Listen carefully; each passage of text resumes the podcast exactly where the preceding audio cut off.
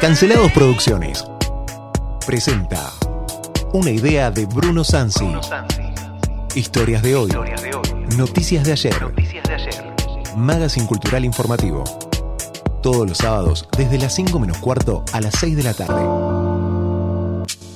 Noticias nacionales e internacionales, como no las escuchaste nunca, analizadas por panelistas e invitados. Equipo. Evelyn Beroiza, Ana Paula Gaur, Ulises Loskin, Sergio Orozco, en España, Joan Garrido, Emanuel García, Bruno Sansi. Nuestros amigos corresponsales. corresponsales. Desde Francia, Jacobo Machover. En Japón, Mauro Macías Y desde Brasil, Jairo Fernández. Locución, Francisco Narváez Océs. Muy buenas tardes, ¿cómo están ustedes? Bienvenidos a este Historias de hoy, Noticias de ayer, este programa de cultura general más noticiero que tenemos, capitaneado en la cabina por el señor Lucho Santana y presentes acá el doctor Ulises Loskin. ¿Cómo está, doctor? Muy buenas tardes, excelente, de 10. Y Sergio Facundo Tigre de los Llanos Orozco. Buenas tardes a todos, gracias por recibirme de nuevo. Estuve a punto de no venir, pero al final caí. Ah, muy bien, Sergio, muy bien. Siendo honesto con la gente. Y Bruno Sansi, quien les habla. Ahí estamos con Lucho Santana escuchando una música espectacular. Hoy tenemos un programa especial. Muy, muy especial. Porque hoy vamos a hablar nada más ni nada menos que de la guerra. Vamos a hablar de qué es la guerra, qué significa, vamos a contar algunas anécdotas de la guerra. Obviamente en los noticieros siempre contamos cómo andan las guerras que nos rodean, las guerras que olvidamos y las guerras que construyeron nuestros países. Así que hoy todo guerra. Pero primero nos vamos a las noticias internacionales.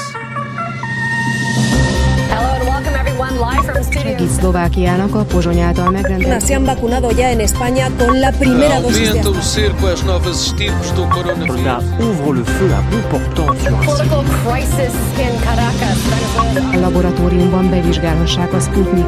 segunda inyección. Sanidad contempla dos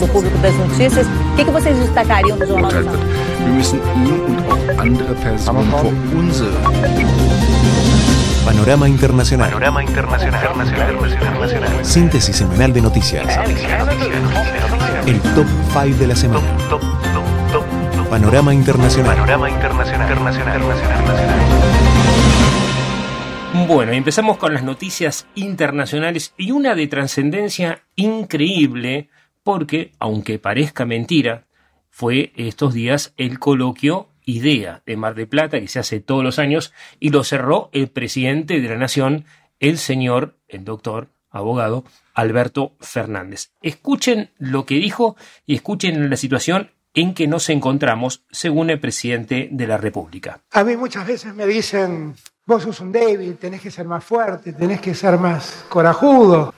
Y yo siempre digo, miren, no quiero ni la prepotencia de los soberbios, ni el coraje de los mercenarios. Yo sigo creyendo en el diálogo. Seré muy débil, ¿eh? Debo ser re débil. Pero el que afrontó la deuda con el fondo se llama Alberto Fernández. El que afrontó la deuda con los acreedores privados se llama Alberto Fernández. El que afrontó la pandemia se llama Alberto Fernández. El que fue a buscar las vacunas se llama Alberto Fernández. El que sigue enfrentando la guerra se llama Alberto Fernández. El que sigue enfrentando la guerra se llama Alberto Fernández. Argentina está en guerra y no sabíamos. Me En quedé sin guerra- palabras. no, ¿Cómo que no? ¿La guerra que- contra la inflación? ¿La guerra contra la inflación? ¿Qué dice este hombre? Él dice que no es débil, que es una persona muy decidida, que fue a buscar las vacunas y los 132 mil o 136 mil muertos de la pandemia fueron una casualidad. Vendrían a ser, eh, digamos, efectos colaterales de la guerra. Ah, y mm, por lo visto, o sea, él va a la guerra, pero no le va muy bien, porque la guerra contra la inflación no, muy bien no le está ¿Qué yendo. estamos perdiendo, Che? Parece. Y Y varios goles adentro de la Bueno. canasta. Pero bueno, pero eres un hombre con coraje. Así que bueno, Argentina ¿Qué- está de en los guerra. mercenarios, eso qué, qué quiso decir. No con sé, eso? porque a Steve no lo conoce. La verdad no, no se entiende qué es lo que quiere decir.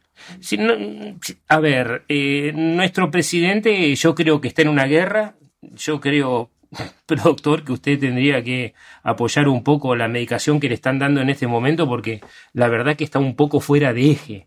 Eh, la verdad, esto es absolutamente preocupante porque encima, yo no sé si se refiere a la guerra contra la inflación, que evidentemente la estamos perdiendo por goleada, como dice Sergio, o se refiere a la guerra, no sé, con los mapuches. No sé, yo la verdad no.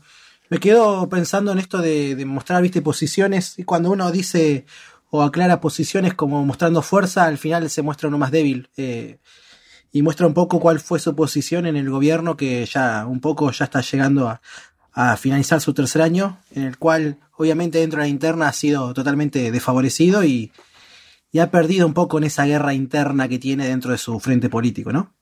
Así que bueno, hay guerras por todos lados y vamos a hablar de eso hoy. ¿Qué noticias de guerra tenemos? Yo tengo una de China Contame. que dice algo así, como que China insiste en que tiene derecho a utilizar la fuerza en Taiwán.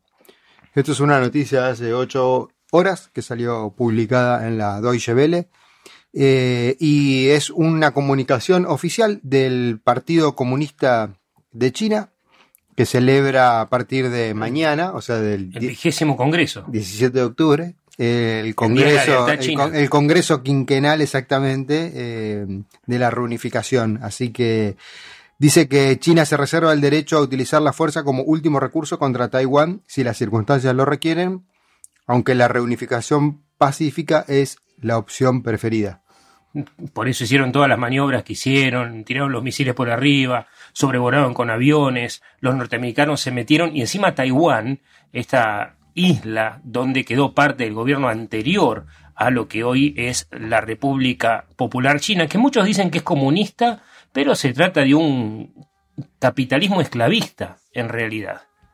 Ahí me mira Sergio, Sergio es de izquierda. ¿No está de acuerdo conmigo, doctor Orozco? No, no es un capitalismo esclavista, ¿Por qué pero no? sí hay, hay mano de obra tendiente al esclavismo. una cosa es, es un capitalismo esclavista. es una cosa el esclavismo y otra cosa es tener esclavos. En No, tu- no, no. Mira, a ver, ¿cuál es la diferencia entre el esclavismo y la simple esclavitud? ¿En qué sentido que querés decir? Lo lo Una sociedad que se, que se banque, una sociedad que se banque económicamente de esclavos es muy diferente a una sociedad en la cual tenga mano de obra esclava. Si vamos a, Bueno, a ese acá lo que punto, digo es que esta sociedad se banca de esclavos. Yo digo que es esclavista en el sentido histórico de la palabra que estamos acostumbrados a usar nosotros. Porque si no fuera por esa gente que trabaja por dos mangos, con cero derechos laborales, ¿cuántos sindicatos hay? no están los sindicatos del gobierno más. Claro. Ah, bueno. Se votan del gobierno. Ah, la patronal. El- el- la patronal es el gobierno. Va, los sindicatos se nombran desde arriba, diferente a nosotros que Lo nombra la patronal. el Estado. El Estado. Sí, Acuérdate que el- las empresas, eh, hay un capital en, en ciertas partes, en ciertos sectores, hay, hay capital mixto. eh, China participa con su Capital Estado. mixto. Sí, hay empresarios privados. Tanto Pero, extranjeros Por como supuesto que hay empresarios privados. Pero bueno, son- multinacionales, de hecho. Sí, sí, pero bueno, eso es la particularidad de no tener, por ejemplo, un gran señor esclavista teniendo personas a, y tratándolas a destajo y a simplemente capricho. Eh, ah, es un poco más complejo que decir Perdón, las denuncias hablan de trabajo esclavo, hablan de campos de concentración. La diferencia entre una sociedad esclavista y con esclavos, como decía Sergio, esto lo discutimos históricamente en la universidad y para nuestra audiencia le contamos. Una sociedad con esclavos es una sociedad donde hay, donde existen los esclavos. ¿Sí? Eh, donde no son absolutamente necesarios como mano de obra para sostener económicamente esa sociedad. En China sí. Depende de la región ¿Y de dónde sacan la plata? Y la chinos. plata se sacan de las principales exportaciones que están en las ciudades ¿Y costeras. quién fabrica? Fabrican diferentes empresas, no solamente chinas, sino también de otros No, países. discúlpame, estás equivocadísimo. Tienen- No hay una sola ley en China que permita la presencia de una empresa extranjera. Los dueños tienen que ser chinos. No, parte del capital tiene que ser chino, no todo. no, no, no, no. Me refiero a los dueños, a los dueños de las empresas. Ah, eso sí, sí, sí, pero hay participación de capital extranjero, hay bancos extranjeros y todo por el Pues eso, capitalismo. Sí, es capitalismo. Exacto. Para algunas cosas. No es esclavismo. porque Para mí después, es esclavismo, porque los tienen como esclavos. No Para- tienen derechos, para están elegir obligados los gobernantes, no. O sea, es, es complicado. Acá estoy A viendo cómo es el proceso, mañana- cómo es el proceso. Son varios días que es como un cónclave. Se cierran a puerta cerrada los delegados, que son 2.300 delegados, se, se encierran a elegir quién va a ser el comité que va a dirigir el buró y el Pará, y parece todo- ser que Xi pero- Jinping va a entrar por el tercer mandato de cinco años. Pero todos del Partido Comunista. Obvio. Si no sos Partido Comunista, te vas a la pausa como nosotros. Transmite LU20 Radio Chubut. en 580 kHz, desde Treleu, provincia del Chubut, República Argentina. Bueno, seguimos con las noticias, ¿o no?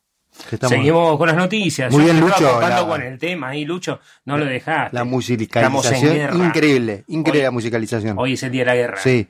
Eh, bueno, un nuevo ataque mapuche en Villa La Angostura reavivó el conflicto por las tierras. Un grupo de personas que reivindica reclamos de la comunidad indígena ingresó a una empresa de la ciudad neuquina. Escuchen bien. A ver. maniató al sereno y prendió fuego cuatro artefactos, cuatro máquinas de vialidad. Bien. Dejó mensajes para pedir la liberación de presos políticos y de las mujeres involucradas en el desalojo de Villa Mascardi, entre la que se encuentra una docente de la provincia del Chubut. Te cuento una de lo que le hicieron al pobre hombre que estaba cuidando las máquinas. Le gatillaron en la espalda. Le gatillaron con un arma. Obviamente, Simulacro de ejecución. no sé, porque lo mismo pasó con la presidenta, eh, perdón, con la vicepresidenta de la Cámara Alta, Ah, con la señora Cristina Fernández de Kirchner, este, y a ella también le gatillaron. Eh, la gatillada se escuchó, lo que no se sabe es si lo querían matar o no, así como tampoco se sabe si querían matar a la presidenta. Pero la gatillada estuvo, así que teóricamente sería un intento de asesinato. Sí, acá yo eh, haría hincapié sobre todo, primero, eh, muchos de los titulares ¿no? que andan dando vuelta o la información que va de un lado para el otro, que de- muchos se dicen como ataque de mapuches o yo creo que ahí hay que realmente hacer una crítica a lo que es la, ética editorial o la línea editorial. No, no creo que realmente lo- los pueblos ancestrales se vean absolutamente identificados o representados por este grupo de gentes, ¿no? Por Es como, que está mal llamarlos mapuches. es como hablábamos con Castillo la vez pasada de si algo representa a todos, ¿no? En relación a la huipala, eh, cuando hicimos la entrevista con Sí, el historiador Castillo. ¿sí? Eh, y yo, o sea, digo acá, por ahí al decir, bueno, el pueblo mapuche o otro ataque mapuche a eh, una empresa, no creo que sea otro ataque mapuche. Creo que es el ataque de un grupo de personas Delincuentes. que hacen uso o de, de este que no, y creo que no corresponde, ¿no? Justamente. Sergio. En esto también se da en el marco de otras noticias relacionadas con el conflicto con, con el grueso de la comunidad mapuche, porque por ejemplo, eh, la justicia, según el diario Infobae, ordenó la restitución de las propiedades usurpadas por mapuches en Villa Mascardi. Fíjate que como dice acá también, está titulado los mapuches, no se dice ni qué grupo, ni qué agrupación, ni tendencia, ni nada por el estilo. Sacá mapuches y ponés judíos, por ejemplo. O, sea, o hinchas de boca. Ay, pero eso es feo. no, pero vos fíjate cómo suena, ¿no? O sea, eh, no, no es así. Bien, es un grupo. Bien, es, es Y un- si son mapuches judíos, ¿qué pasaría? y bueno, habría que, habría que corregir el editorial y poner los mapujudíos, o sea, no sé. ¿Y pero, vos qué sabes? Eh, o sea, creo que está mal ahí y nadie hace crítica de eso. ¿Dónde está la ley de medios, el confer o quien tenga que eh, decir, ¿no? Si bien, o sea, no, no estoy hablando de censura previa, ¿no? Que estaría violando lo que es el artículo 14 de la Constitución. Eh, pero, sino de regular donde corresponde, ¿no? Pues decir, a ver, no, no, no se hace eso porque ahí sí hablamos de estigmatizar, creo. Sí, hay, un, hay varias cuestiones y es impresionante cómo lo mal que lo manejan los medios y, el silencio que hay por parte de la mayor parte de los cientos de grupos originarios que eh, no responden a este estigma que imponen los medios. Por ejemplo, en Chubut tenemos más de 130 grupos eh, de indígenas o de aborígenes originarios que no tienen absolutamente nada que ver con esto ni lo apoyan. Y sí están eh, inscritos en comunidad. Acá hay dos o tres cosas específicas. Cuando se habla de esta noticia, al mapuchizar la cuestión, al ponerle mapuche, po- por más que estas personas reivindiquen o usen la bandera, una bandera que inventaron para la ocasión, ¿no? De los mapuches o la bandera de la RAM, no quiere decir necesariamente que estemos hablando de la representación de estos pueblos originarios. ¿sí? Ya que hiciste referencia a la bandera, la vez pasada cuando hablábamos con Castillo respecto a la bandera, la bandera que sí está oficialmente reconocida es la bandera mapuche de Tehuelche, la que es azul, blanca y amarillo con la flecha en el, sí, no la otra. Exactamente, no la redonda esa que tiene un escudo tipo Cultrum y, y otras Exacto, cosas. la de Cultrum no. Esa es- le tiraron arriba de la mesa. El otro día fue Alberto Fernández, ¿sí? A un acto y terminó atendiendo a este grupo de violentos en una cosa impresionante, porque estaba la bandera esta mapuchizada arriba de la mesa y el presidente negociando con las mismas personas que dicen no ser argentinas. Es una cosa increíble, pero en serio te digo, ¿eh? Mirá que yo no tengo un gran espíritu nacionalista ni nada por el estilo. De hecho, yo soy más internacionalista, diría Orozco, en este sentido. Pero dos o tres cosas que dicen con respecto a estas cuestiones mapuches. Primero que nada, la discusión de que si son o no argentinos. Esa discusión, en realidad, es una discusión tonta de origen. Digo tonta porque no tiene mucho sentido, excepto un sentido político. ¿Por qué te digo? Porque ¿por qué los pueblos aborígenes tienen derechos? Porque el hombre blanco hizo las Naciones Unidas, hizo la Organización Internacional del Trabajo y hombres blancos se sentaron a debatir sobre los derechos de algunos pueblos aborígenes. Y en un convenio de la OIT, de la Organización Internacional del Trabajo, estos hombres blancos dijeron reconocerle tierras a los indígenas que las, y escuchen esto, que las trabajan en comunidad.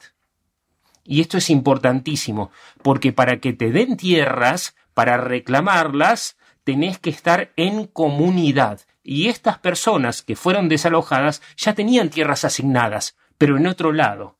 De pronto, una adolescente que se vio imbuida por el espíritu de sus ancestros, dijo tener una visión reveladora acerca de lo que sería un lugar sagrado y fueron a ocupar ese lugar. Porque a alguien se le ocurrió, porque alguien está llena de magia y dijo, me corresponde acá, rechazaron todo lo demás, digo, rechazaron porque gente de esta familia, pero la comunidad que se armó en ese loft que llaman, que es esa agrupación, en realidad ni siquiera está inscrita como comunidad. Y aparte, a gran parte de ellos ya les dieron las tierras y otros las rechazaron.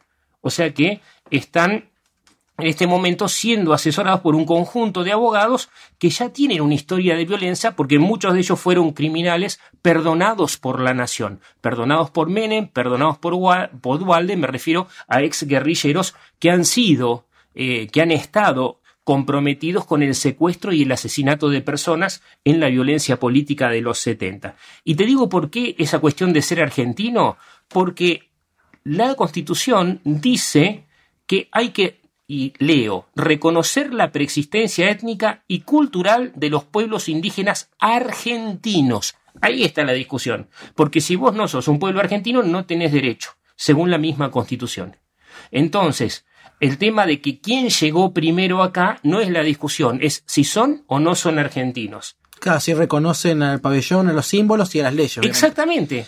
Si Eh, no lo reconocen, no tienen derechos. Ese es el principio básico de negociación de la nación, del Estado, ¿no? De todos los poderes del Estado. Y que en todo caso te limita a negociar las tierras de este lado de la frontera y no hacia el lado chileno, porque la comunidad mapuche, como sabemos, está de los dos lados de la cordillera. Exactamente. Y si vos desconocés la bandera argentina, no tenés derecho a negociar. Esto es un principio básico. Y es más, Argentina tiene derecho a quitarles la nacionalidad. Eso está previsto también en la Constitución. O sea que una persona que niegue la bandera debe ser quitada, digamos, su patria. Queda apátrida. A una pátrida. ajá. Totalmente. Una figura que ha caído casi en desuso. Totalmente. pero- Y nosotros les estamos pagando planes sociales. Mirá, nosotros lo reconocemos a ellos como nación, pero este grupo de violentos no reconoce al Estado argentino. Y esto no tiene nada que ver, aclaro, con los derechos de los pueblos indígenas, de los pueblos originarios. No importa de dónde sean. ¿Son argentinos o no son argentinos? Porque te puedes declarar argentino hoy si querés. O sea, porque esto de quién llegó primero no es una lógica, y hoy vamos a hablar de eso. El que llegó primero tiene derecho de todos los demás. Y el otro, respetar las culturas de los pueblos originarios. ¿Quiere decir que también respetamos la esclavitud? Porque tenían esclavos. ¿Que también respetamos el asesinato ritual? Está ese meme que, que estuvo circulando la semana pasada, muy interesante, de la llegada de Colón, donde había un grupo de aztecas eh, sacándole el corazón a una persona y venían los españoles y los indígenas decían, uh, acá viene la derecha extrema, ¿no?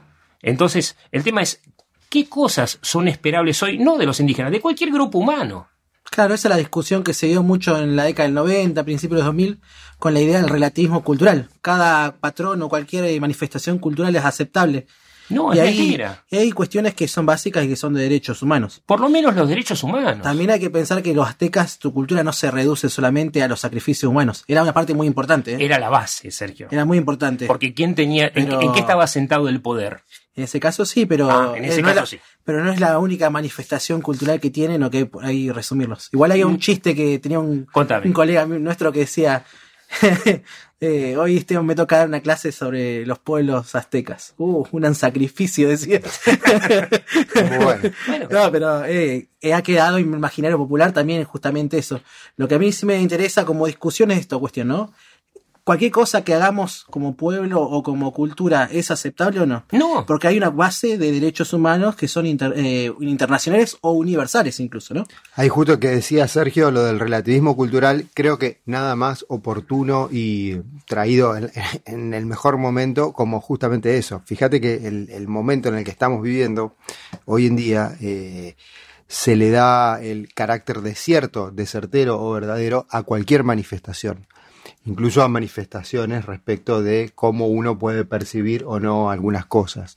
Entonces, eh, está muy bien, hay que respetar algunas cuestiones, pero hay que ver hasta qué punto se le da entidad a estas cosas. ¿no? Sí, Un- pero- por un lado es eh, respetar, eh, entiendo, eh, la ancestralidad y lo demás, y por el otro lado es ver si se le da entidad o no a una postura claramente terrorista y secesionista, entiendo yo.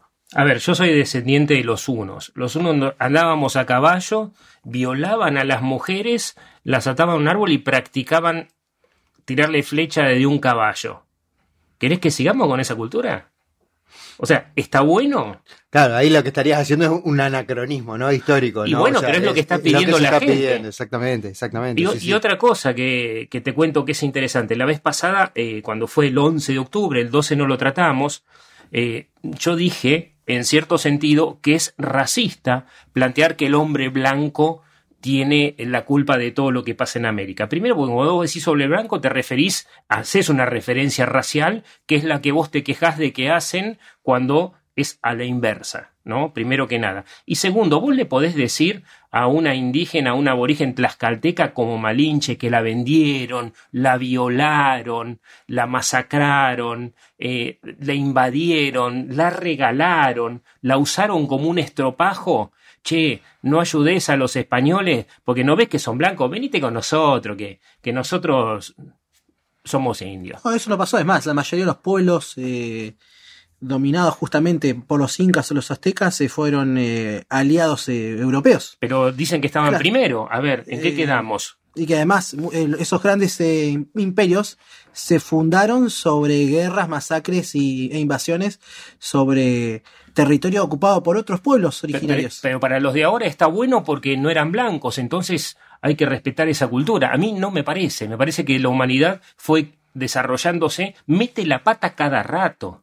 ¿Sí? La humanidad es una máquina de hacer macanas. Nosotros somos una máquina de gastar tiempo también. Sí, una cosita antes de que cambiemos de tema, o no sé cómo sigue acá el, el- el- programa. La vez pasada cuando hablábamos con el antropólogo Felipe Martínez del vecino eh, país y hermano de Chile, eh, justamente dejaba bien en claro esto, ¿no? La inexistencia del concepto de raza en cuanto al uso antropológico, básicamente. A ver, si no tendríamos que pagarle nosotros, somos sapiens, ¿quién está dispuesto de toda la humanidad que hay en todos lados en Argentina a pagarle un resarcimiento histórico al neardental? A ver, Claro. saquen la billetera, a los hermano. que tienen genes neandertales. Claro, saquen yo- la billetera. Posiblemente yo tenga genes neandertales. Bueno, no lo dudo. Me interesa, me interesa mucho esa, No lo dudamos. ese resarcimiento económico. No lo dudamos, porque te- tenés mucho pelo. Sí, sí, es verdad. Como todo vasco. Y también muy. Como todo encorvado. vasco y, y como todo gallego. Te dijeron que Orozco es gallego, vos no lo No, creías. Orozco es apellido vasco, pero posiblemente tengo familia de Galicia. Sabés ordentable.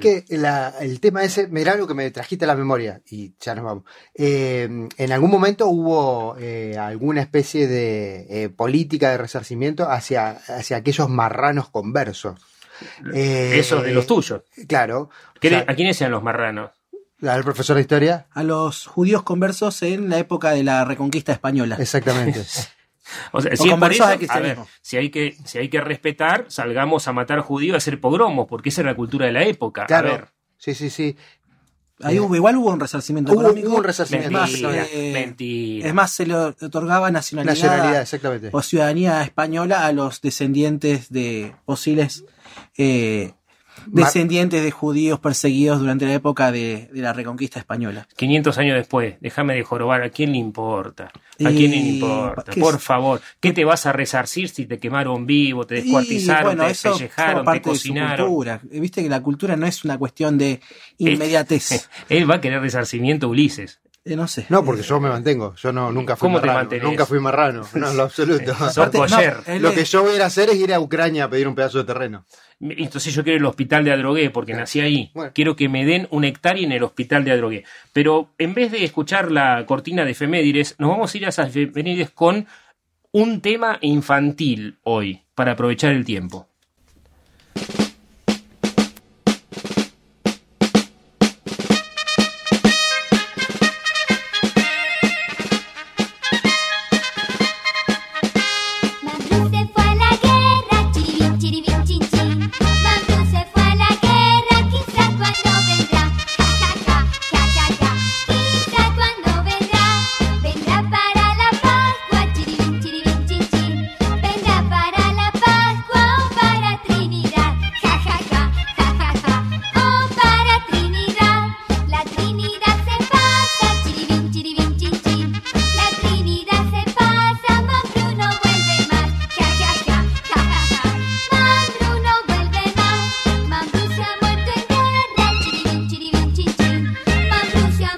Mambrú no vuelve más. Mambrú se ha muerto en guerra. Ja, ja, ja, ja, ja, ja. Nos hacían cantar cuando eran chicos. Madre, ¿qué cosa me hacías escuchar? Y encima éramos de izquierda. Dios mío. ¿Alguien sabe de dónde sale esta canción de Mambrú? No, sé que viene por ahí de Francia, no sé dónde, pero que- creo Yo, Mambrú, conozco la banda esa de Sí. pop de los 2000. Nada más. Y bueno, no, me encanta porque las canciones infantiles cantan cosas terribles y con una alegría infernal, ¿no? Con de esta señorita las me quiero antes. casar. No, la- las disfrazaron ahora. Esta de Mambrú la cambiaron. ¿Le cambiaron la letra? Sí, sí, le cambian la letra porque la Jordan. En cualquier momento va a ser Mambré. Porque, ¿en serio? No. Sí, sí. Sí, ¿Y qué, sí, qué- sí, sí. qué va a decir? Mambré, Mambré se fue a la... la guerra. No, guerra Sí. no, no, ya no, no, no está bueno decir guerra, no. A la. Mambré se fue a la protesta social o a la reivindicación. Como la intervención especial Ay, en muy bien, ahí me gustó. Yo Sí, estoy en realidad se trata, mira, eh, de la batalla del Malplaqué en 1709. Dicen que fue compuesta ahí y eh, los franceses creyeron que John Churchill, eh, su enemigo, había muerto en la batalla. John Churchill era duque de Marlborough se llama así. Entonces de ahí sale la canción de Mambrú, se empezó a cantar en la, en la corte de Luis XVI, de quien hablaba el otro día Sergio. Parece que una de las no- nodrizas eh, del delfín este solía cantarla y le, gustó a los reyes y se difundió por todo Versalles, después pasó a España con la influencia de los Borgones, pero parece ser que eh, por lo menos la musicalización original era árabe. Así que ahí tenés, Mambrú Internacional. Mambrú se fue a la guerra y nosotros cantando sobre su tumba. Vos sabés que justo que nombraste a Luis XVI, Contame, justo, Luis. justo que nombraste a Luis XVI, el 16 de octubre de, 1900 de 1793 ejecutaron a María Antonieta.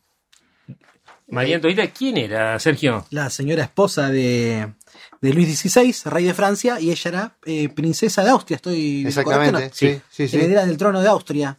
El, Eh, el 16 de octubre le cortaron la cabecita a María Antonieta. Pero fíjate vos, de mil- mucho. 1793, o sea, la Revolución Francesa, bien, eh, de 1784, 89. 89, perdón, o sea, estuvo cuatro años presa. O sea, ¿no? Sí, sí, ella- Eh, ellos intentaron escapar hacia, justamente hacia Austria y los lograron capturar eh, previo a llegar a la frontera. Eh, y además hubo todo un, como las- lo de siempre, ¿no? El juicio público y el final que todos los absolutistas monárquicos europeos, en este caso franceses, tenían, ¿no? ¿Cuál fue? El fin de la guillotina, La ¿no? La guillotina, la famosa guillotina, que era esa cuchilla gigante que se arrojaba en una máquina sobre el cuello de los ejecutados, que terminó también llevándose eh, puesto a los mismos revolucionarios, porque la revolución francesa después va sobre el grupo gobernante, sobre todo eh, sobre uno de los grupos más radicales, que son los jacobinos, y su figura que fue Robespierre. Robespierre, que era uno de los grandes líderes de la revolución francesa, también fue guillotinado. Sí, los limpiaron a todos. Robespierre, Danton, Mara, a todos. todos. todos. Los Todos terminaron pasados por la guillotina. Los jacobinos estaban tan locos, pero tan locos que cambiaron el calendario. O sea, eh, negaban el calendario gregoriano, crearon un calendario especial. En vez de sea, termidor, todo así. eh, o sea, Que estaba más ligado a los ciclos de la agricultura francesa, ¿no? exactamente. Sí, porque eran Era más recontra ecológicos. Eh, No, pero era más utilitario en el sentido de la práctica económica, ¿no? Claro, De- lo que pasa es que o sea, el mundo ya había adoptado básicamente el calendario gregoriano por, o sea, uniformemente, y en Francia tenías otra fecha, otro calendario, otros años, porque arrancaban el año, el conteo desde el inicio de la Revolución Francesa. Sí, claro, ese es su año fundacional. Eh, claro. Era un calendario diferente al que tenía el resto de Europa Occidental, pero en Europa Oriental, en el este, seguía manejándose con el calendario juliano, que es el de Rusia. Hasta la, revolución, la revolución fran- eh, rusa también va a cambiar el calendario y va a pasar al calendario gregoriano. Sí, y de hecho eh, la corte rusa va a empezar a hablar francés. Exactamente, sí. Como eh, parte de la cultura. Entonces tenemos la efeméride del 12 de octubre. En 1492, Cristóbal Colón avista tierra americana en el Caribe. ¿Por qué digo esto? Sin ninguna discusión. Porque eh, Colón tenía prácticas muy ásperas en general, como en la época, como todo, se encontró con indígenas normales. Cuando digo normales, eran tranquis, estamos hablando de ciertas víctimas, después con caníbales, eh, la verdad que era una cosa impresionante. Pero también Europa era caníbal. Después otro día vamos a contar eh, esta historia. La gente andaba comiendo momias, una cosa impresionante, y, y jugos de cerebro humano. Eh, como medicina. ¿Por qué cuento lo de Cristóbal Colón? Porque al contrario de lo que mucha gente cree, esa discusión si los indígenas tenían alma o no, no la traen los españoles, la traen los portugueses cuando vienen, este, y estamos hablando del siglo XVIII, cuando pone en duda eso, porque la reina Isabel de Castilla, una gran feminista de la época, y eso es importante decirlo, porque se la recontrabancó, Y a los 18 años ya era reina y tomaba, ya participaba en un montón de planes, de conjuras, también de asesinatos y esas pequeñeces de la época. La reina Isabel de Castilla tuvo mucha preocupación en nombrar a los indígenas súbditos, ¿sí? O sea que se les reconocían los mismos derechos que se les reconocía a sus súbditos españoles. Eso es muy importante. ¿Por qué decís lo de las almas ligado a los portugueses? porque ellos empezaron a discutir si los indígenas tenían alma o no. Y, No. y fue en el momento en que se da, eh, por lo menos uno de los más conocidos, en el momento en que se dan las misiones jesuíticas, porque los portugueses necesitaban esclavos, ¿sí? ya se habían armado los quilombos, los grupos de esclavos negros, y venían a buscarlo entre los indios, lo que ahora serían los guaraníes y todos esos, que tenían un ejército bastante importante, comandados por eh, los curas, los jesuitas, justamente, y los portugueses ahí estaban con la cuestión de que, en definitiva, no tenían alma, se los podían llevar y eh, tenerlos como esclavos. Mirá vos, Colón arriba a las costas de eh, la Española. En realidad eh, toca otra isla antes. eh, lo, lo que pasa que lo de Colón lo vamos a charlar otro día, pero a veces se sabe muy bien por dónde andaba, pero él escondía todo el tiempo dónde andaba. Qué cosa rara, ¿no? No, no, no, Eh, no. Eh, Es espectacular lo de Colón y es un capítulo aparte, lo vamos a contar porque es demasiado para un solo programa. Así que bueno, 12 de octubre, el día del famoso descubrimiento de América. Y acá me van a asesinar cuando digo esto. Porque si es... Ese descubrimiento, no sé por qué. Sí, en, mi tanto- época, en mi época decía Día de la Raza. Sí, se decía Día de la que Es Raza. más, eh, Yo no sabía este dato, pero Irigoyen fue el que, Que lo impuso. Lo impuso y además fue un ejemplo para todo el mundo hispanohablante. Pero además, eh, la cuestión del descubrimiento eh, es como una mala palabra, porque se dice, bueno, si habitaban los pueblos originarios antes de la llegada de los europeos, eh, no descubrió nada. El drama es que cuando uno habla de descubrimiento, está hablando no solamente de, estar o habitar un lugar, sino de comprender y conocer el lugar como un vasto territorio, o por lo menos como un continente. Y además otra cuestión, a partir de la llegada de los europeos a América, es donde América justamente pasa a formar parte de ese complejo sistema internacional que hasta ese momento nunca había estado unificado. ¿sí? Eh, con la expansión por los mares de los europeos, es donde se logra conocer el continente, se conocen los diferentes pasos hacia el Océano Pacífico, se logra consolidar esa idea de que justamente el eh, la Tierra es una esfera, es algo parecido una esfera y no un- una Tierra plana. Y además, justamente, se, se da idea de la conciencia del continente, cosa que eh, no habían hecho los pueblos que habitaban acá. Por lo menos los primeros planos de América son justamente con los, con los europeos. Sí, había mucha diferencia tecnológica y de hecho la presencia de los españoles desde el punto de vista bueno eh, permitió la generación del malón, por ejemplo, porque fue- son los que trajeron los caballos. Y hablando de caballos, nos vamos cabalgando hacia la pausa y volvemos enseguida. Соловейко щебетав, додому я просилася,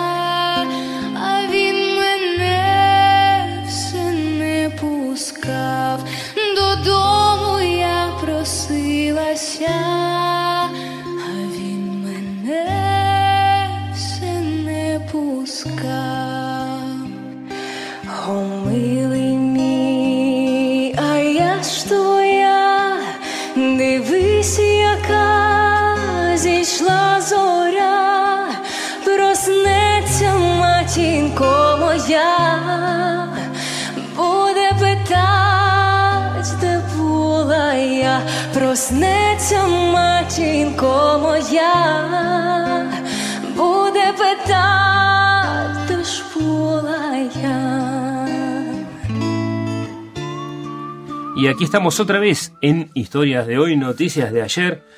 Qué programa complicado este, todos pensamos diferente. Eso es lo bueno. Eso es democracia. Eso es democracia y al que no le guste lo colgamos. Como corresponde. Ahora yo me bajo el gancho porque estoy colgado hace rato. Y bueno, Sergio, son, son las cosas de ser de izquierda. Mississippi Justice. Mi- Mississippi Justice. Eso- Está bien. eso, eh, justicia al estilo Mississippi. No, no, yo estoy con la Inquisición. Yo siempre.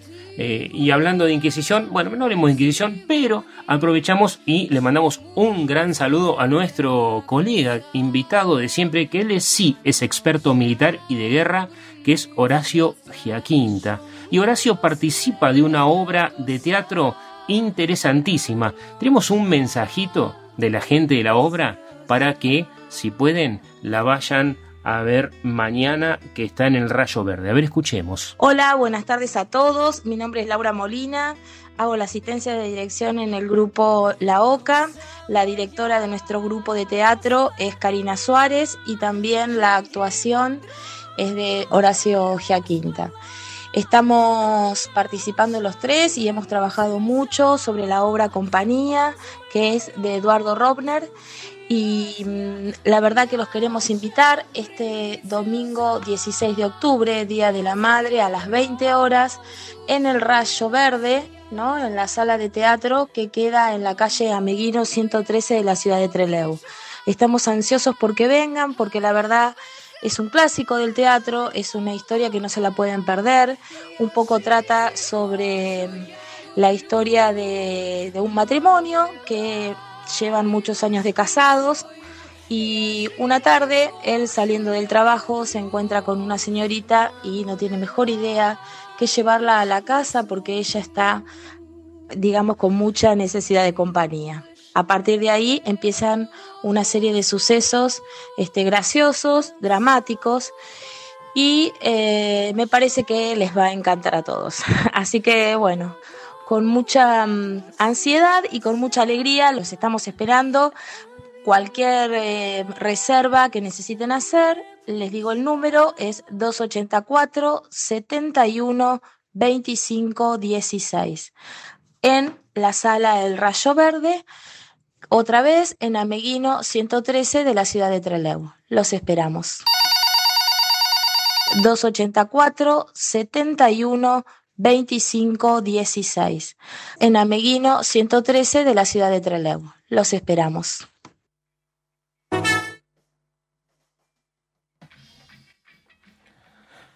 compañía de Eduardo Robner. Entonces, un gran saludo a nuestro querido Horacio Giaquinta. Un capo también, Horacio, lo extrañamos. Esperamos que le vaya muy bien en el estreno de mañana. Y me dijo que semana que viene hay función de nuevo. Así que importante apoyar la cultura, el teatro y a nuestro querido Horacio y a todos los actores de la zona. Aprovechamos, les mandamos un gran abrazo y les deseamos un exitoso estreno y fin de semana. Y hablando de compañía, estamos en la compañía del Tigre de los Llanos, el señor Sergio Facundo Orozco, aquí presente, historiador, especialista en Medio Oriente, Oriente Próximo y Orientito para los amigos. Este está acá como el padrino mirándome, está amenazándome, tipo que parezca un accidente. Y el doctor Roskin, que está aquí sentado a mi lado, entusiasmadísimo con la guerra, doctor. Esta, este programa se nos va, se nos va de las manos, se nos escurre. Así que dígame, hablemos de guerra. Hablemos de guerra, sí. La guerra es, eh, primero, yo digo guerra, ¿qué es? O sea, la palabra, etimológicamente. Hacer percha al otro. No, pero ¿Cómo no? si uno va a la etimología de, de- de la palabra, eh, hay varias acepciones. A ver, Eh, pero en primera instancia viene de casi una... Tiene un origen indoeuropeo onomatopéyico, la palabra, que tiene que ver con el grito, ¿no? De "Oh", O sea, de ahí... ¿De que- cuál- cuál grito? el grito, "Oh", el gri- ese- esa clase de... Ese lo sí, conozco. justamente.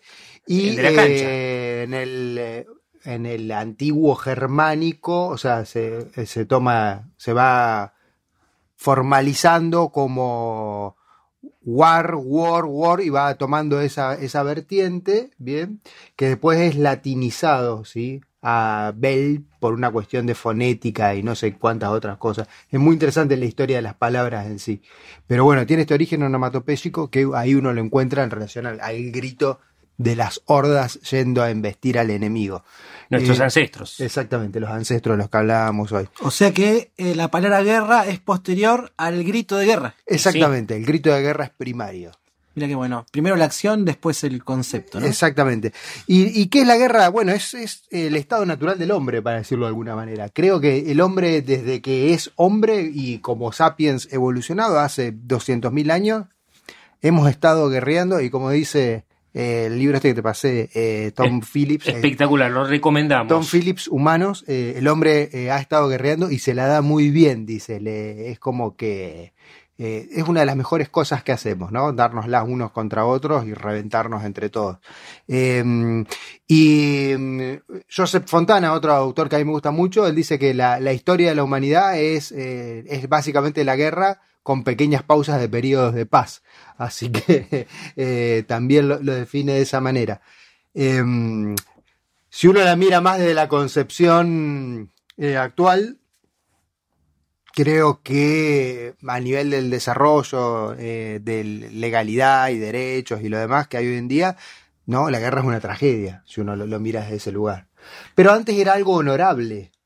Antes era. Tenía reglas. Claro, las mujeres iban a la casa, los hombres iban a la guerra, los niños iban a la guerra, perdón, los niños y pobres iban a la guerra. Eh, Sobre todo los niños. Sí, este. Y era básicamente lo que se hacía y lo que. lo natural. ¿sí? No había mucho más para hacer. Bien, ¿eh? ¿qué tenemos para hacer? Bueno, vamos a conquistar al, al vecino al lado, arrancamos, vamos para allá, ganamos territorio. De hecho, la guerra siempre tiene causales y sirve para delimitar y para imponer poder y respeto sobre el otro. Tanto es así que, por ejemplo, los tehuelches, eh, originalmente cuando no tenían motivos para hacer la guerra, pero necesitaban esclavos en sus tolderías, jugaban a la guerra. Se enfrentaban con otros grupos antagónicos, negociaban el enfrentamiento y quien ganaba se quedaba con los esclavos hasta la próxima guerra. ¿no? Este, aunque no haya necesidad real de disputar territorio. Esas son prácticas que se daban. Te cuento una historia muy interesante de guerra. Hay un montón Sí, de historias. Hay una historia muy interesante. divertidísimas. Vamos- divertidísima. Vamos, a ponerle onda a la te- guerra. te voy a- Divertida para nosotros, no para Obvio, te cuento una que sucedió, mira, en el 1217, Cuente. que en la zona de los Istanes, ¿no? Allá por el, el centro de Asia, la zona de Uzbekistán, Turmekistán, Kazajistán, Azerbaiyán, Afganistán, había un imperio, a ver, que seguramente nadie escuchó hablar de esto, el imperio Joresmita. No, no escuché nunca. Bueno, ¿y sabes por qué es eso? ¿Por qué? Porque por un malentendido y una dificultad en la comunicación, Gengis Khan los arrasó. ¿Cómo fue eso? Así fue, la idea es así. Había. es muy gracioso. El mismo Gengis Khan, sí. Gengis Khan. Gengis Khan. El Khan, el gran Khan. El, el gran Khan. ¿Qué pasó? Gengis Khan venía avanzando, ¿sí? desde Mongolia, China, venía avanzando hacia el este, De ahí desciendo, ¿eh? Hacia el este y hacia el oeste. Y hasta llegar a la zona de los Sistanes, eh, manda un emisario a el, eh, al, al, al zar que, maneja, que manejaba ahí la zona, que se llamaba Alá ad-Din Muhammad, Mohamed II, que era el Shah justamente de esa zona. Y le dice, yo soy eh, Khan, el señor de la tierra del sol naciente, y tú eres eh, eh, Muhammad Mohamed II, el señor de la tierra del sol que cae, ¿no? Descendiente. ¿Y sabes cómo lo interpretó el señor? ¿Qué dijo? Dice, yo soy el rey que va en ascenso, vos estás en franco Declive. franco declive. Y la idea de Gengis Khan era negociar, porque los mongoles, o sea, venían de la estepa y no, no, no tenían muchas cuestiones y tenían que hacerse recursos. Entonces, además de hacer la guerra y arrasar con todo, Necesitaban ta- comida, necesitaban necesitaban comida, paso. también necesitaban negociar. Y entonces este señor eh, le respondió, primero hubo ahí un intercambio de cuestiones y una vez Gengis Khan le manda una caravana con camellos y gente y lo demás a la- a- a la Ad- Adi Muhammad Mohamed II y Gengis Khan lo interpreta como una ofensa, como decir, ah, mirá lo que tenemos para llevarte, los decapita a todos y los manda, se los manda a Gengis Khan. Khan seguía con la intención de seguir comerciando y les manda esta vez. Eh, Khan pensó que los había decapitado y los había matado a todos porque les había mandado eh, una caravana solamente con mongoles. Entonces, ¿qué es lo que hace? Manda una nueva caravana con eh, mongoles y musulmanes, ¿sí? Para que no se sienta ofendido, para que vean que podían convivir en paz, que yo. ¿Qué es lo que hace? Decapita a los mongoles y les quema la barba a los musulmanes y se los manda de vuelta a, a Khan. Y No tenía sentido de peligro señor. no. Y el tercer, el tercer mensaje que, Khan, hermano. el ver. tercer mensaje que le mandó Gengis Khan fue un mensaje muy claro que fue le dijo, prepárate para la guerra porque voy a caer sobre ti con toda mi fuerza. Y cayó sobre él. Y de escuchar esto, de 1217 a 1221 no quedó registro casi en la historia de lo que fue el imperio Joresmita porque Gengis Khan los Lo arrasó. limpió. Si bien ellos tenían el, el- el- la costumbre de arrasar eh, pueblos, aldeas, reinos y todos, y eh, las cosas de la época, que era violar a las mujeres, robar y matar a todo. Como eh, correspondía en la guerra. Como corresponde en la guerra, ¿no? O sea, era así. Después a los que quedaban los, los- los esclavizaban, comerciaban, les permitían algunas cuestiones, siempre y cuando, por supuesto, ¿no? Como se hizo siempre. Con esto Gengis Khan estaba pero tan y tan y tan enojado de cómo el otro lo había ofendido por, por esta cuestión que aniquiló a todos. O sea, no dejó, no permitió que sobreviva nadie del imperio. Ni un esclavo. Nada, absolutamente nada. No tomó rehenes. No Esto. to- Sí. Eh, No, no tomó rehenes. Eh, lo de la mala comunicación, ¿tenés algo más de Gengis Khan? Porque me hace acordar esto al caso de Guam. No, pero lo más interesante, no, lo, lo- lo- lo lindo de esto era porque Gengis Khan a esta altura ya estaba viejo, ya estaba viejito, o sea, ya no tenía muchas ganas de seguir guerreando. Ya estaba ñañoso. Y le, le- que le interesaba era negociar, pero se enojó tanto con esto, con la cuestión de cómo el otro malinterpretó el mensaje, que Esa es la importancia del protocolo, ¿no? De tener Claro. buenos traductores, buenos embajadores, Sí. O- la diplomacia. y buenas comunicaciones, porque te decía, esto me hace acordar al tema de la conquista norteamericana de Guam, que hasta 1898 era parte del imperio español. Hoy es parte de Estados Unidos. La isla de Guam en el Pacífico, fue una cosa interesantísima porque por cuestiones de comunicación se olvidaron de avisarles desde el Imperio Español a la gente que habitaba Guam, que eran súbditos españoles, que estaban en guerra con Estados Unidos. ¿Qué pasó, Uli? ¿Te acordás de eso? Sí, hay una cuestión ahí, en unos intercambios de cañonazos, llegan, eh, lo- llega la flota de marines norteamericanos. Y tiran 13 cañonazos para provocarlo. Claro, ¿no? y esto piensan, ah, nos están saludando, a la buena, y entonces vienen y se acercan a la... a la- a- ellos, claro, no tenían las salvas puestas en los cañones, no estaban preparados, y entonces van con un barquito a pedir disculpas, Claro. de- disculpen que no podemos responder los cañonazos de cortesía, y le dicen, ¿qué cañonazo de cortesía, hermano? Estamos en guerra. Queremos pelear, Claro, muchachos. no. Y encima en los botes iban las autoridades. Claro, las Guam. autoridades se presentan que quedaron presos todos ahí nomás, prisioneros de guerra, eh, pero los otros iban a, a pedir disculpas formales porque no, no habían podido responder a los cañonazos de cortesía. Sí, y le dijeron que, que se preparen y pidieron perdón porque los cañones estaban del otro lado de la isla, que tenían que traerlos para saludarlo, le dijeron.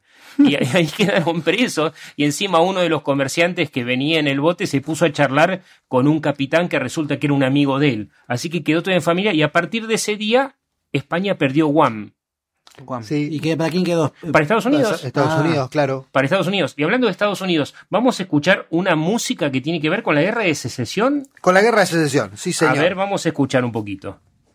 Esta la conocemos todos, pero no la conocemos de dónde es ni de dónde viene. Así que, atención. La trajo Ulises, que está marcial hoy. Ya, obvio. Hoy está marcial, Ulises está sacado. Vamos a tener que hacer Guerra 2 la semana que viene. Porque no nos alcanzó el tiempo.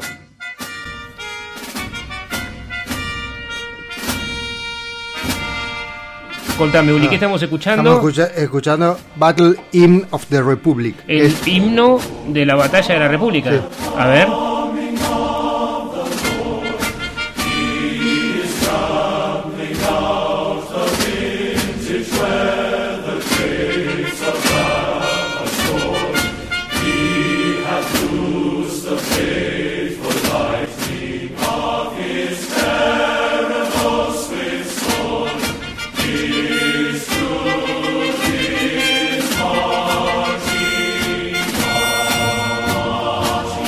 Después dice Glory, Glory, Glory, Aleluya. eh, El famoso claro. Gloria, Gloria, Aleluya. Sí.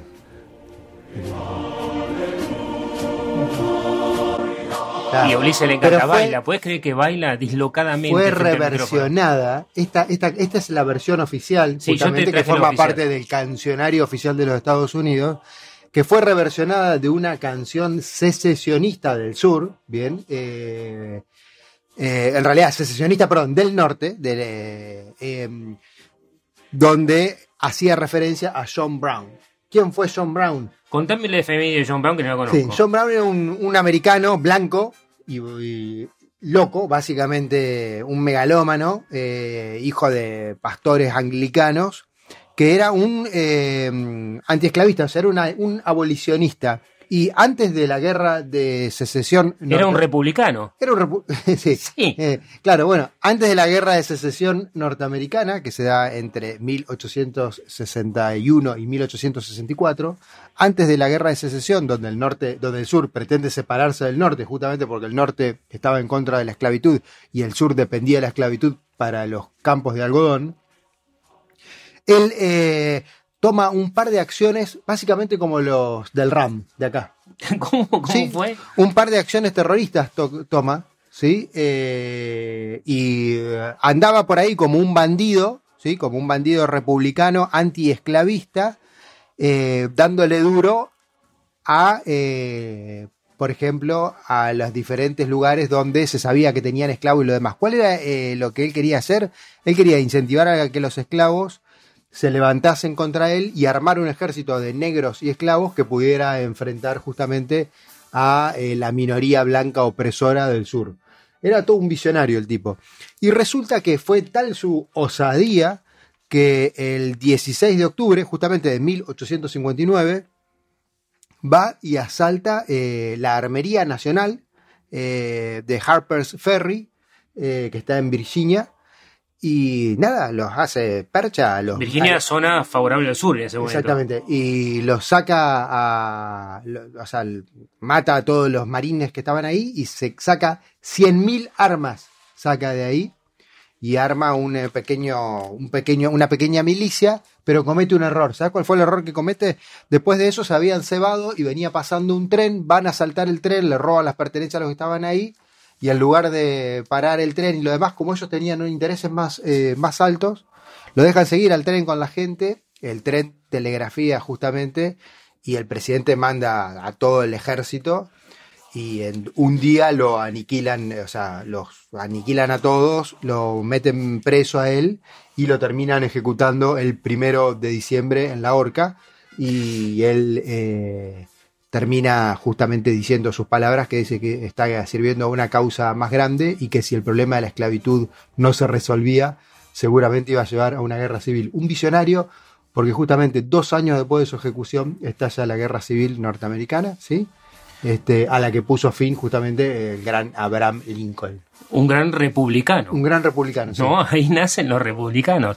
Todos creen que los demócratas siempre estuvieron en contra de la esclavitud. No, no, los republicanos son los que estuvieron en contra de la esclavitud. Es más, los demócratas, eh, muchos participaron en esa organización que se llamaba Ku Klux Klan, que justamente perseguía a la gente de población de origen negro en Estados Unidos. Así que Así es. hay mucho, hay mucha eh, historia negra y oculta en Estados Unidos. Negro en el sentido de, no de prohibido, no en el sentido No de racismo, racista. sino que eh, hay, hay sentidos comunes, hay estereotipos que uno adopta, porque uno piensa que los demócratas son eh, eh, más eh, progresistas en muchas cosas, pero si uno revisa la historia, por menos del siglo XIX, Al revés. parece al revés. Es al Es revés. al revés, es al revés. es al revés. Mira, te cuento, ya que estamos hablando de cosas raras, eh, la batalla de Caránsebes en 1788. Tenemos de un lado a los austríacos y del otro el Imperio Otomano. ¿Sí? Te estoy hablando de 1788. Pasan buscando a los otomanos, que eran después los turcos, ¿no? Obviamente, los austríacos y pasan por eh, un poblado rumano que se llama Caránsebes y resulta que en un momento eh, se presenta batalla. Eh, La hecatombe. fue, fue una hecatombe, fue una cosa terrible. Eh, no se sabe bien lo que pasó en esa batalla, donde mueren solamente austríacos, porque los otomanos no se enteraron de que hubo una batalla. ¿Qué pasó? No, ¿Qué pasa pasó? que Bruno? fueron a este lugar de Caránsebes y, y ahí están divididas la- las versiones. Los de la caballería dicen que encontraron, parece ser que capturan una carreta con coñac y empiezan a tomar. Y parece ser que los de la infantería les reclaman que qué pasa. Convidanos al coñac. Le convidaron el coñac y eh, en un momento alguien dijo, se vienen los turcos, se escuchó un tiro y se entraron a matar. Y resulta que a la mañana cuando se despertaron eran todos austríacos. O unos se habían mamado, los mataron a los otros. Fue una locura porque se, se reventaron a tiros. Después, obviamente, las versiones, cada uno a la infantería le echó la culpa a la caballería. La caballería que cargó contra la infantería que no estaba borracha eh, también se quejó de que no se identificaron. Y más o menos algo parecido pasó en la Segunda Guerra Mundial, Sergio. ¿En serio qué pasó? Sí, en la Segunda Guerra Mundial pasó algo similar también por cuestiones climáticas, no sé si de alcohol o no, pero bueno, eh, si yo te digo que se agarraron a tiros entre estadounidenses y canadienses, no me la crees. No, pero sí, y si peleaban juntos, Ulises. Claro, bueno, no, pero sí pasó eso justamente en el verano de 1943, que 34.000 soldados eh, intentaron justamente reconquistar eh, Kiska. Que es, Kiska. que es una isla ahí del Japón, o Claro, sea, pasa que- del Pacífico. Y pasa Sí. que ellos sabían, los norteamericanos, que los japoneses peleaban hasta el último hombre. Exactamente. Y el 15 de agosto de 1943 bajaron a la isla después de, o sea, lo- en esa época se hacía así los ataques. Llegaba la armada, meta cañón, cañón, cañón, bombardeaban toda la Así isla. el bombardeo de Ablande. Exactamente. Y un par de días después bajaba la infantería. Cuando bajaron la infantería hacía frío, niebla, eh, no se veía nada y estuvieron recorriendo la isla hasta que de repente empezaron eh, a, ti- a tirotearse y estuvieron tiroteándose 24 horas. Pues parece que había francotiradores. Parecía que había francotiradores o algo por el estilo y ellos pensaron que eran los japoneses sobrevivientes del bombardeo y al otro día cuando se, disipó la niebla, el frío y lo demás, se dieron cuenta que se habían estado matando entre estadounidenses y canadienses que habían bajado por eh, diferentes eh, partes de la, de la costa.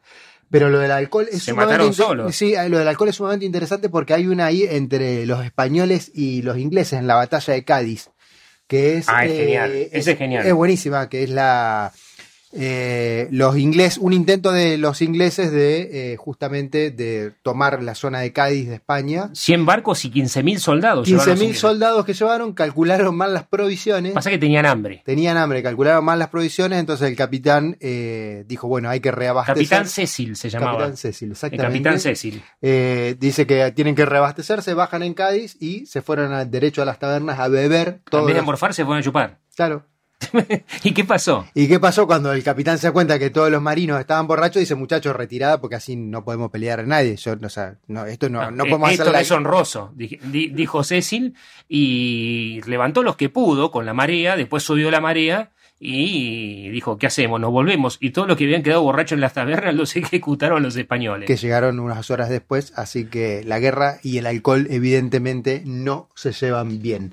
Pero, viste que hay mucho esto de la comida y la guerra. Por ejemplo, cuando Bruno hablaba de esto de la- las peleas entre turcos y austríacos, cuando los austríacos logran repeler la avanzada de los otomanos sobre la ciudad de Viena, eh, los que alertaron de que los turcos estaban ocu- creando túneles para asfixiar Viena y que se venían, eran los que estaban más eh, despiertos más temprano, y eran los panaderos. Entonces los panaderos avisaron que justamente se venían los turcos y lograron justamente expulsar a los otomanos de esa, de esa batalla. Eh, que es más, eh, el rey, el emperador de Austria, les otorgó el derecho de portar armas, en este caso espadas, a, los panaderos. Qué grande Y- los panaderos. Y es más, crearon como símbolo la media luna, que era una especie de insulto contra los otomanos por la media luna que tiene la bandera de Turquía. Ahí nace la media luna. Sí. Y el croissant entonces no es francés como se cree. No, pero es una palabra que viene parecida a creciente. Creciente Que es la el- luna creciente. exa- el símbolo del Islam. Chicos, ¿les parece que seguimos con Guerra 2 el sábado que viene? 2.0. 2.0. 2.0, sí. Muchas gracias, Lucho Santana, el señor Sergio Orozco, Ulises Loskin, Bruno Sansi, quien les habla. Nos encontramos el sábado que viene y también el lunes a las 4 de la tarde.